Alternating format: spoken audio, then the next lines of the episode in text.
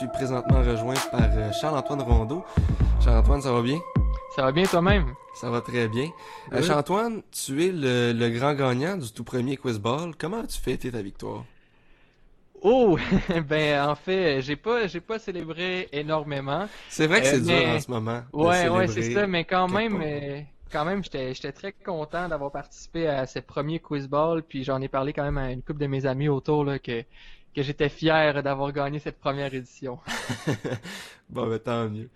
Tant mieux. Donc, euh, ben, aujourd'hui, euh, tu viens nous parler euh, d'une organisation que tu faisais partie il n'y a pas si longtemps. Ça s'appelle les ballons intensifs. Peux-tu nous expliquer c'est quoi les ballons intensifs? Oui, mais dans le fond, euh, les ballons intensifs, euh, c'est un organisme qui, est situé à Montréal. Et l'objectif de cet organisme-là, ben, c'est d'offrir, en- entre autres, euh, des camps de basket de qualité à des jeunes qui sont issus de milieux un peu plus défavorisés à Montréal. Ça, c'est une des missions. Aussi, essayer d'avoir un volet aussi culturel un petit peu, donc offrir des activités plus créatives aux jeunes, soit, de peinture, de rédaction, de, poésie aussi de faire des, activités culturelles, donc aller au musée, des trucs comme ça. Euh, puis le troisième volet de l'organisation, c'est le volet euh, plus engagement social. Donc, euh, il essaie là encore là de- d'amener les jeunes à, prendre conscience du fait que c'est important de s'impliquer dans notre communauté. Euh, donc, euh, par exemple, parmi les activités ont pu faire dans, dans cet ordre-là, ben, ça a été de, nettoyer des parcs, euh, d'aller rendre visite à des personnes qui ont besoin de plus de visites, de, participer aussi à des, à des, activités pour aider d'autres organismes, donc des organismes qui viennent en aide aux gens qui ont des handicaps physiques, par exemple. Donc, pour les sensibiliser à d'autres réalités que la leur, par exemple. OK. OK. Puis c'est comment que c'est parti? C'est quoi? C'est qui qui a parti ça, en fait? Puis c'est, Euh, ça vient oui, ben ça a commencé euh, désormais un petit peu plus d'une dizaine d'années. Euh, le, le principal principal fondateur, c'est Ernest Edmond. Il y a, il y a des gens autour de lui aussi qui l'ont aidé beaucoup. Donc Ernest, au début, c'était pour répondre à la demande, je crois que c'était un de, de ses cousins qui voulait avoir un, un training de basket plus sérieux, un entraînement de basket plus sérieux au cours de son été. Puis Ernest, il a accepté de l'entraîner. Euh, puis rapidement, il y a d'autres jeunes qui se sont greffés autour. Puis c'est devenu de plus en plus gros. Puis là, Ernest, ben, il s'est dit qu'il il se devait de faire quelque chose de plus sérieux avec ça. Donc euh, rapidement, il s'est mis à chercher des différentes sources de financement, euh, à organiser des événements pour aller chercher du financement aussi. Puis au cours des années, ben, c'est devenu de plus en plus gros. Puis maintenant, ils rejoignent plus d'une centaine de jeunes à chaque été. Oh, très cool. Très cool. Puis, euh, je suis sur leur site, euh, leur site web en ce moment. Euh, puis, je suis dans la section euh, camp d'été. Ça dit, le coût, c'est l'effort et persévérance. Oui, c'est ça, exactement. C'est donc c'est un camp qui est monétairement gratuit, mais les jeunes, lorsqu'ils décident de, de s'engager dans, dans l'aventure des ballons intensifs, ben ils signent un contrat en fait comme quoi ils vont être présents à tous les matins aux entraînements parce que les entraînements commencent très tôt aussi. Euh, donc il y a un camp à Pointe-aux-Trembles, à La Salle et à Montréal-Nord. Puis les, les, les entraînements commencent à 6-7 heures du matin là, à tous les matins. Puis donc les jeunes s'engagent à être là, à donner leur 100%, à participer aux activités également culturelles puis d'engagement social euh, durant tout l'été. Puis c'est aussi des activités qui se poursuivent un peu au, au cours de l'année. Euh, donc euh, il y a pas nécessaire... le camp est pas là toute l'année, mais il y a des activités euh, à, à certains moments dans l'année aussi là, pour venir compléter l'offre l'offre de, de l'organisme. Ouais, c'est, c'est... Moi, moi, en tout cas, personnellement, je tripe sur le concept de... C'est, c'est, comme tu as dit, c'est mon- monétairement gratuit, mais euh, ça, s'ils signent un contrat, je pense que Oui, c'est c'est comme ça. ça que la plupart des organismes sportifs devraient fonctionner dans un monde idéal. Mais Oui, oui, effectivement, c'est c'est c'est une belle façon de fonctionner. Mais vu, c'est ça, vu que c'est gratuit monétairement, ben l'organisme a constamment besoin de fonds pour pour subsister puis aussi pour continuer à à grandir. Donc euh, c'est ça. Pour ça, il y a des il y a des événements au cours de l'été, au cours de l'année. Euh, il y a il y a de la ressource de, la recherche de financement qui se fait auprès bien sûr des gouvernements puis de différentes organisations. Puis ben il y a des dons euh, qui viennent de différentes personnes qui désirent donner à l'organisme. Puis justement, il y a, un événement euh, qui normalement se tient euh, à peu près à ce temps-ci de l'année. Euh, là, cette année, ça n'a pas lieu, bien sûr, à cause, de- la pandémie, mais ça s'appelle l'événement Le Grand Défi Just Shoot It. Puis ça, c'est un événement auquel j'ai participé l'an passé. Je me rappelle plus exactement du montant que j'ai amassé, mais j'ai amassé un peu plus de 500 dollars pour l'organisme. Puis dans le fond, ce que grosso modo, ce que c'est, ben c'est que pour chaque dollar amassé, ben on, on prend, on, s'engage à prendre un tir au panier. Puis euh, donc euh, c'est ça, Ernest, lui, à chaque année, il se met vraiment des, des, des, objectifs immenses, là, comme il prend 10 000 tirs, puis il amasse 10 000 dollars à, lui, à lui seul. Donc c'est vraiment... Euh, donc c'est ça qui est intéressant aussi, c'est que Ernest, c'est le président, mais il travaille très fort lui aussi, même souvent, même s'il commence à être un peu, ben il est pas vieux, là, il a genre 30 ans, mais il, il, fait tous les drills qu'il demande aux jeunes, mais il est fait lui aussi, tu sais, dans la tête des jeunes, ça dit crime, si mon coach fait tout ce qu'il me demande de faire, ben je suis vraiment mal placé pour pas le faire moi-même. Donc euh, c'est ça, c'est une belle mentalité euh, au niveau du, basket, mais aussi pour la vie, pour la vie de tous les jours. Tout à fait. Puis toi, euh, c'est, c'était quoi ton rôle? Qu'est-ce que tu faisais exactement au sein de l'organisation? Ben moi, c'est ça, je m'organisais, euh, euh, par, pardon, je, je, m'impliquais au niveau des, des communications et euh, aussi au niveau de, la, de la recherche de financement, donc trouver des nouvelles façons d'aller chercher de l'argent pour que l'organisme puisse continuer à avancer. Et aussi, je m'impliquais aussi au niveau des différents événements là, qui avaient lieu au, cours de l'été. OK, fait que ton, si ta fonction de, de ben, pas de base, mais ta fonction primaire, c'était plutôt du côté des communications, tu as quand même touché à presque tout, tout ce qui concernait les ballons intensifs. Oui, oui, c'est ça. Puis c'est ça qui était, qui était agréable. C'est une équipe de travail très ouverte, très flexible, ce qui te permet un peu de, de toucher à tout. Là. Puis ce qui est le fun, ben, c'est que j'ai pu jouer au basket aussi au fil de l'été euh, dans, dans différents événements. J'ai pu euh, côtoyer les jeunes aussi un peu, même si j'étais pas un, coach. Fait que, même si j'étais au niveau des communications, je me, je me sentais quand même euh, comme je sentais que je faisais partie de, de l'organisation à proprement dit. Donc pour ça, c'était vraiment agréable. OK. Ah ben, très cool. Très cool. Euh, écoute, Charles, euh, Charles-Antoine, on va changer de sujet euh, complètement. Ben, pas complètement, on va continuer à parler de basket. mais disons, le dernier épisode du documentaire de Last Dance a été diffusé il y a quelques jours. As-tu regardé, pas le dernier épisode, mais le documentaire? Oui, ben c'est ça. J'ai pas eu la chance de regarder encore toute la série, mais j'ai regardé les, les quatre premiers. Euh, j'en ai écouté deux de suite hier là, pour être un peu à jour euh, dans, dans la série. Puis j'ai commencé le cinquième parce que c'était en hommage à Kobe, donc ça m'intéressait de voir un peu les, les images d'archives euh, avec Michael Jordan.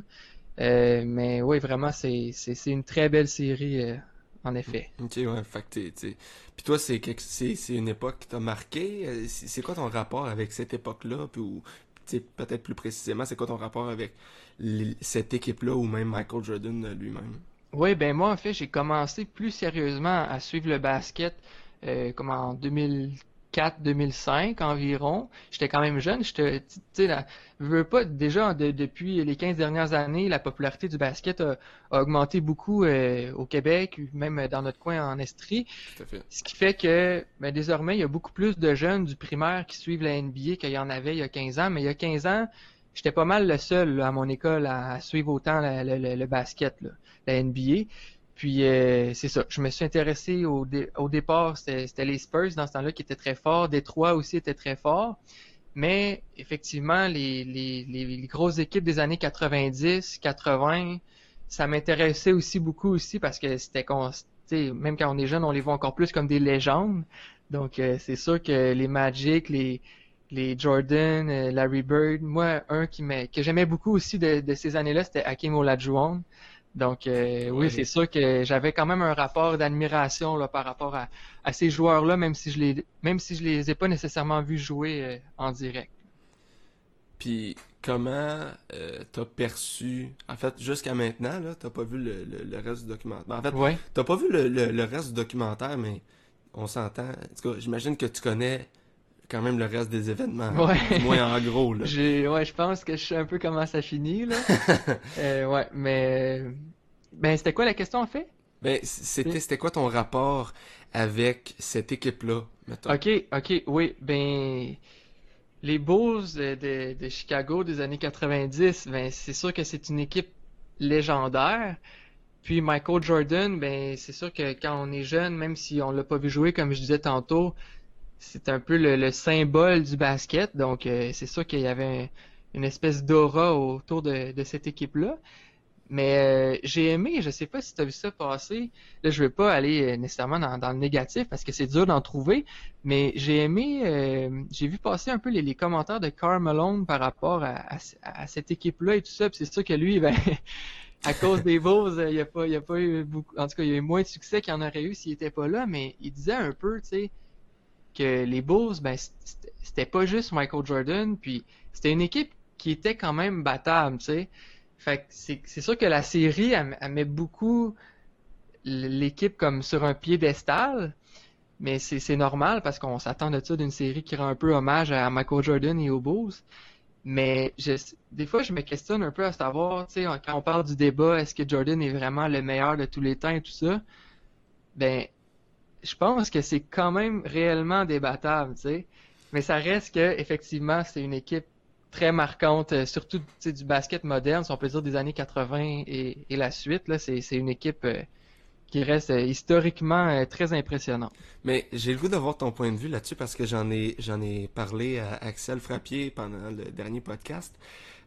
puis Axel, il était en fait, on est arrivé à la conclusion que c'était pas euh, c'était c'était un débat qui était assez futile parce mhm, que effectivement. Euh, on peut pas comparer, tu sais, mettons parce que là on comparait Michael Jordan puis LeBron James. Mais c'est c'est deux joueurs complètement différents dans leur mhm. style de jeu, puis c'est une époque aussi complètement différente. Est-ce que est-ce que toi t'as ce point de vue-là? Est-ce que tu as un autre point de vue Oui, ben je suis quand même d'accord avec vous, puis même euh, tu sais justement là on parle de LeBron puis de LeBron puis de Jordan, mais même Kobe puis Jordan, qui sont deux joueurs qui je dirais même sont beaucoup plus comparables. Tout à fait. Que, LeBron et, Jordan. C'est dur à dire, mais c'est sûr que ça aurait été intéressant de les voir jouer à la même époque. Mais c'est un peu comme dire, euh, tu sais, même, tu sais, je pourrais même ajouter un gars comme Kevin Durant. c'est sûr qu'il a eu moins de succès individuel et tout ça, puis il a déjà eu un peu de blessures, mais c'est un gars qui est, selon moi, qui est du même, tu sais, c'est dans la, même classe de joueurs, là. C'est des joueurs extraordinaires. Après ça, c'est sûr que le succès au niveau des, victoires et tout ça, ça, entre en jeu aussi. Mais j'avais trouvé intéressant aussi Jordan euh, qui disait dans une entrevue, euh, je sais pas si tu as vu ça passer également, qu'il aimait pas ça lui-même quand on disait que c'était le meilleur joueur de tous les temps parce qu'il avait jamais eu l'occasion de jouer contre ceux avant lui même. Tu par exemple, il nommait Jerry West, qui est un des qui est le gars du logo dans le fond. Là. Puis il disait j'ai jamais joué contre Jerry West, fait comment je peux affirmer que je suis meilleur que lui, tu sais? Fait que si même, même ces gars-là ont de la misère à, à, dire, à cerner, euh, discerner qui est le meilleur, c'est sûr que nous, en tant que fans, au final, c'est très subjectif comme débat, là, effectivement. Effect ben oui, mais en même temps, euh, il y a plusieurs fans de Michael Jordan qui vont sortir l'argument de oh, Michael Jordan, il est pas prétentieux comme ça, il a jamais eu la prétention de dire que c'était le meilleur de tous les temps. Puis là, il mhm. faudrait que je fasse des recherches, mais d'après moi, euh, je sais que LeBron James il a déjà dit que c'était le meilleur joueur sur la planète. Ah oui, ça, ça se peut, oui. mais je pense pas. Mais il faudrait, peut-être que je me trompe là. Mais je pense pas qu'il a, a dit ouvertement puis qu'il a affirmé que euh, c'était le, meilleur joueur de tous les temps. non, je tout pas non plus. C'est, c'est, c'est, comme, comme tu as dit, c'est un, débat qui est assez futile. Mais y a-tu un joueur en ce moment euh, qui te fait, mettons, le plus penser à Michael Jordan dans sa manière de jouer? Tu sais, mettons, moi, moi j'aurais dit Kobe, mais là, Kobe joue ouais. Ouais. Euh, y a-tu un joueur en ce moment dans la NBA qui peut-être le, le penser ben, plus à Michael Jordan? Ben, ça, euh, je sais pas pourquoi. Moi, un joueur qui me revient souvent, mais là, euh, en tout cas, je sais même pas si j'ose dire ça parce que je pense que je vais me faire lancer des, pierres. mais, dans, dans, la, dans le potentiel, puis dans la, la, aussi la physionomie, parce que Jordan et Kobe se ressemblaient beaucoup au niveau physique également. Mm-hmm. Ben, au niveau des capacités offensives, du potentiel, de la physionomie, moi, un, un gars qui me fait penser un peu à eux, c'est Devin Booker. Mais il peut c'est sûr qu'il peut hmm. pas du tout il peut pas du tout être dans le débat tu sais qui est d'être le meilleur c'est sûr mais mais en termes de, style de joueur je dirais lui mais encore là tu sais je l'ai pas vu jouer énormément mais vite comme ça quand j'ai un peu cette réflexion là moi aussi c'est c'est lui qui me vient à l'esprit dans la NBA en ce moment. Parce que sinon, tu sais, en ce moment, des, des shooting guards qui sont vrais. Tu sais, ben, il y a James Harden qui est comme dans, dans les tops, mais c'est pas du tout le même style de joueur. Non, pas Donc, c'est, en ce moment, j'en vois pas nécessairement qui sont, qui sont du même calibre et qui sont dans le même style de joueur que, que Jordan et Kobe. Là. Je sais pas de, de ton côté. Non, non, pour vrai, je sais pas. Ben, moi, pour vrai, j'avais j'avais pas pensé à, à la, la, la, la ressemblance à Devin Booker, mais moi, j'aurais dit. Euh, le, euh, pas LeBron James. euh, James Harden. Parce que, Ouais. oui, ils ont, ils ont peut-être pas le même style de jeu, Mhm. mais euh, j'ai vraiment l'impression que toute l'équipe est bâtie autour de James Harden, puis il y a ça, Oui. comme son, son acolyte qui est, qui est ben, étant Russell Westbrook, qui est pas le deuxième meilleur joueur de la ligue, mais tu sais, il, il est dans les meilleurs. Et- ouais, c'est ça. Mettons, on regarde plus au côté individuel, je sais pas si je choisis. En fait, j'ai aucune idée que je choisis. Je choisirais Ouais, c'est- euh, C'est dur à dire. Mais C'est dur à dire, effectivement. Mais Ouais, oui, James Harden, ça peut être un peu, effectivement, il peut être considéré un peu comme le. le comment on dit ça euh, le comparatif euh, actuel. Ouais, le, ben, le comparatif ou lui qui, qui a hérité euh, du, du statut comme du, du meilleur, meilleur shooting guard, en tout cas. Mais tu sais, Ouais. encore là, il, il, a joué quand même beaucoup comme point guard. Mais c'est sûr que oui, James Harden, c'est un autre, un autre très gros joueur qui, qui a un peu. Ce que je trouve intéressant avec ces gars-là, c'est que souvent, ils, ils ont tellement un impact sur la, sur la NBA qu'ils viennent changer beaucoup la façon que, que le basket va jouer en tant que tel. Ouais, tout à fait. Ben oui. Si ça, on regarde, c'est quelque chose d'intéressant à, à analyser. si on regarde justement le fait euh, à quel point un joueur est bon en, en, en calculant à quel point il a changé la manière que Mhm. euh, les gens, le, monde joue du basket. Je pense qu'il y a Michael Jordan parce que Michael Jordan c'était, puis tu me diras si je me trompe, un des premiers ou le premier euh, guard que qui a comme que c'était c'était le meilleur joueur de son équipe. Tu sais, je pense qu'il mentionne dans, dans le documentaire. Euh, il y a, je sais plus quand il s'est fait repêcher. euh, il y avait il y avait un joueur qui disait ben là Michael Jordan il est peut-être bon mais il sera jamais le joueur euh, le, joueur- le joueur- le meilleur joueur Parce qu'il est pas assez équipe. gros. Ouais, c'est ça, tu sais, parce que dans le Mhm. temps, c'était, c'était tous des centres, des gars de 6 pieds 9, 7 pieds, Ouais, tout, ouais, ouais. tout ça, qui, qui dominaient. Puis, je pense que le fait que ça soit un guard, ça l'a vraiment aidé euh, les... Mais en fait, tous ceux qui sont en bas de 6 pieds 6, mettons, là, à, à- ouais. à- à prendre la- Je sais pas comment dire, de l'importance au niveau de leur, de leur succès, là, en tout cas. Ouais, ben c'est vrai. euh, sais, au fil des années, ben justement, je pense que justement, il y en a peut-être un qu'on oublie beaucoup en ce moment, c'est Stephen Curry là, dans, dans ce... parce que moi j'essayais de, de chercher un gars, qui, qui a un peu le même gabarit et tout, mais si on parle de gars qui viennent changer complètement euh, le- Probablement le- que la Stephen façon- Curry, probablement que Stephen Curry a changé beaucoup plus la manière de jouer que Michael Jordan. Parce que Michael Jordan, oui, il a, tu sais, je veux dire, c'était, c'était un plus petit, mais Steph Curry, quand il est arrivé, puis euh, je sais pas, 2014-2015, là, Ouais, il- tout le monde shootait des trois, puis tout le monde shoot encore des Ouais, trois à ouais, cause de ouais. lui, tu sais. C'est pour ça que euh, le, le, le, ben pas l'argument, mais l'idée de- d'avoir un- une ligne de quatre points ou tu sais, juste pour euh, dire aux, aux joueurs de shooter de plus loin pour que parce que c'est plus Mhm. impressionnant. Ça, ça, là, ça, ça a vraiment beaucoup changé la, la, la game, je pense. Beaucoup Ouais. plus que Michael Jordan, en fait. Euh, oui, ben en tout cas autant, autant probablement parce que effectivement, tu sais, désormais même la majorité, euh, en quelques années, c'est fou, mais la majorité des intérieurs qui, qui peuvent se, se, se, se, se réclamer être des, des, des solides starters, ils sont tous capables de tirer du 3 points. Puis Mm. il y a, il y a 10 ans, il n'y en avait pas de shooter de 3 points que c'était des, c'était des pivots. Là. Il n'y en avait juste pas. tu sais. En 10 ans, là, c'est, c'est assez... euh, C'est malade. c'est assez En fait, incroyable, puis ouais, c'est sûr que Curry a eu un, un gros rôle là-dedans. je pense que Michael Jordan a fait que. Mais là, je vais juste parler de la NBA. Là. Michael Mhm. Jordan a fait que la NBA a explosé. C'est-à-dire, Ouais. est, est allé partout dans le monde. Ouais, Puis Steph Curry a changé la manière dont la NBA fonctionnait. Peut-être Ouais, pas fonctionnait complètement, là, mais il y a quand même. Il y a eu un. mais Ben, en tout cas, un le style de effet, jeu, là. puis, puis ça a une influence au-delà de la NBA, parce que comme tu disais tantôt, les jeunes, Tu sais, juste, c'est fou, là. Tu regardes au secondaire, tu sais, t'es coach, j'ai coaché un peu. encore là, tu sais, on revient à v'là 10 ans, les gars de secondaire 1-2, les gars et les filles, là, mais j'ai plus coaché des gars. De secondaire 1-2, il y en avait. Les coachs nous disaient de pas shooter de 3 points. Là. Puis maintenant, comme ils shootent tous, puis c'est comme go, shooter, shooter, shooter. C'est en shootant que vous allez prendre confiance, puis que vous allez, mm. que vous allez réussir à, à, à perfectionner votre tir et tout. Donc c'est, il y a vraiment eu un changement de mentalité immense par rapport au tir de 3 points. Puis par rapport à la façon que le basket se joue, quand on parle de Jordan, on parle de Kobe, c'est des gars qui, utilisaient beaucoup le mid-range. Mais le mid-range aujourd'hui, ou même quand on pense à des plus grands comme euh, Kevin Garnett, aujourd'hui, on a pratiquement plus des tirs de mid-range. C'est quasiment considéré comme un tir euh, inutile ou mm. euh, comme le pire tir, mais ça a été longtemps le tir comme le plus iconique du, basket. Là. C'est ça. C'est des gros, des gros changements dans le sport. Mais euh, rapidement, ça me fait penser à la question euh, est-ce que. Parce que là, il y a, James Harden, justement, et les Rockets qui, qui instaurent un nouveau style de jeu de, de small ball.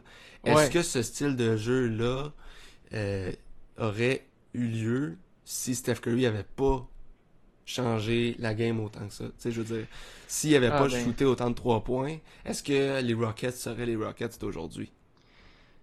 Ben moi je pense probablement pas. Mais un élément qui est intéressant à mentionner par rapport aux Rockets, c'est le, leur entraîneur, euh, Mike D'Antoni, qui, qui est beaucoup axé sur l'offensive, puis qui était aussi le coach des Suns pendant que Steve Nash euh, jouait. Puis c'est un gars qui a, jamais hésité à repousser les limites niveau offensif, au niveau des, façons de jouer. Avec les Suns, avait comme une règle, c'était faut shooter avant 8 secondes. sais. Mm-hmm. C'était comme fast break, fast break, fast break. Puis là, ben maintenant, avec les Rockets, euh, il instaure un système de jeu sans intérieur pour s'adapter à la NBA ou pour devancer, possiblement, c'est pas être en retard à ce qui va, ce qui va peut-être être la, la, mode des prochaines années dans les équipes de NBA. Tout à fait. Mais, mais oui, pour revenir à Curry, moi je pense que ça l'a c'est sûr que ça a un impact, ce joueur-là, sur, euh, sur la façon que toutes les équipes ont, ont, fini par, euh, par construire leur club, ou du moins la plupart des équipes qui réussissent à, à se rendre loin euh, dans les séries. Hmm.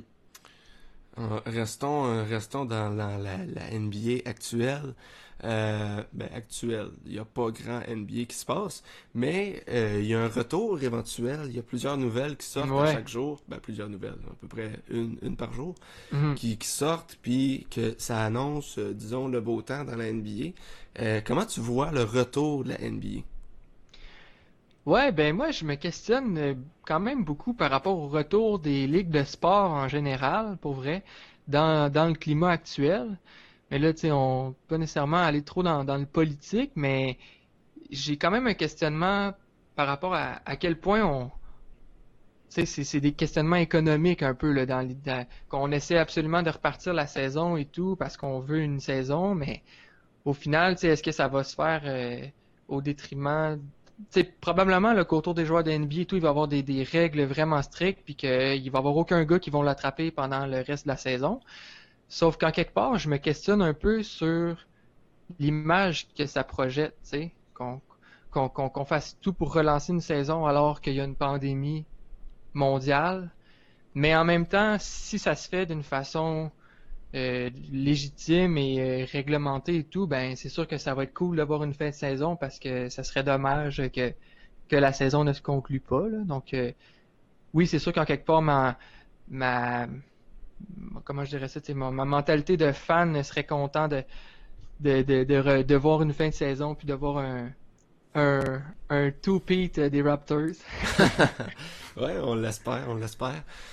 Mais euh, si, mettons, on oublie le côté économique, puis je sais que c'est un très gros côté, là. Euh, mais mettons, on oublie ça. Est-ce que toi, puis mettons, on se concentre juste sur le fait qu'il y a une pandémie. Mm-hmm. Euh, est-ce que toi, mettons, t'es Adam Silver, le, commissaire. Est-ce que tu euh, annules. Puis on sait qu'Adam Silver veut pas faire ça. Adam Silver veut juste continuer la saison, mais. Puis la finir, en fait. Est-ce que tu annules la saison, puis tu dis, ben, peu importe qui gagne, ça va être. Puis comme euh, Shaquille O'Neal l'a dit l'autre jour, là peu importe qui gagne, il va avoir un petit astérix à côté parce Mhm. qu'il y a eu la pandémie puis c'était pas une saison normale. Ils ont eu, je sais pas, ça fait combien de ça va ça doit faire quoi, trois mois qu'on est en break ou deux mois qu'on est en break? puis ça va recommencer en juillet. Fait que, Ben, c'est ça, tu sais. Fait que. Est-ce que toi t'arrêterais ou tu continuerais à faire des efforts pour trouver un moyen quelconque de revenir, que ce soit en, format changé ou peu importe, là? Ben, si on parle au niveau vraiment de la pandémie et tout ça, ça reste un domaine que, je, du cas personnellement, je pense pas avoir l'expertise pour trop me prononcer, mais c'est sûr que qu'ils veulent la finir la saison, puis sais, je, je sais pas, je, je sais vraiment pas. Je pense que je pense que tu sais là, déjà la, la, la LNH aussi a l'air même plus avancée que la NBA au niveau du retour. Donc c'est sûr que si les autres ligues le font aussi, Mm. J'imagine qu'ils vont, ils vont essayer de trouver une façon de, de le faire. Moi, j'ai, Mais- je, je suis pas trop, je, je suis pas mal centré sur la NBA, mais Ouais. euh, me semble que j'ai vu euh, passer que, ou c'était peut-être juste une rumeur, là, la NBA ou les, en tout cas les autres ligues peut-être, les autres ligues de sport professionnel Mhm. attendaient de voir comment ça allait se passer au baseball pour voir comment eux ils allaient fonctionner. Mais je sais pas, peut-être que je me trompe là, mais en tout cas, fait que. Oui, ça mais- se peut, ben, tu sais, c'est, ça. Comme dans toutes les, les sphères de, de la société en ce moment, c'est comme, c'est, du jamais vu, on n'a jamais expérimenté ça, fait que c'est comme on, on patauge dans, dans l'inconnu, puis on, on se compare aux autres, on regarde ce que les autres font, puis on s'adapte au, au jour le jour, puis je pense que c'est ça même euh, dans, même dans les ligues euh, aussi bien menées que, que la NBA. Ouais. Ouais. Donc, euh, ben, écoute, Antoine, ça va, ça, ça, ça va être tout pour aujourd'hui. Je, je, je te remercie beaucoup d'avoir été avec plaisir. nous. Euh, fait que, Puis- euh, oui. Ah, juste en terminant, euh, ceux qui sont intéressés à, à s'informer sur les ballons intensifs, n'hésitez pas à aller sur la page Facebook ou sur le site web lesballonsintensifs.com ou encore sur Instagram. Il y a quand même du beau contenu qui se fait si ça vous intéresse. tout à fait, tout à fait. Donc, euh, merci beaucoup, Charles-Antoine. Ça fait plaisir. Et pour euh, les autres euh, auditeurs, ben, pour les, pour les autres, pour les auditeurs, euh, on se revoit très bientôt. Merci, au revoir. Merci.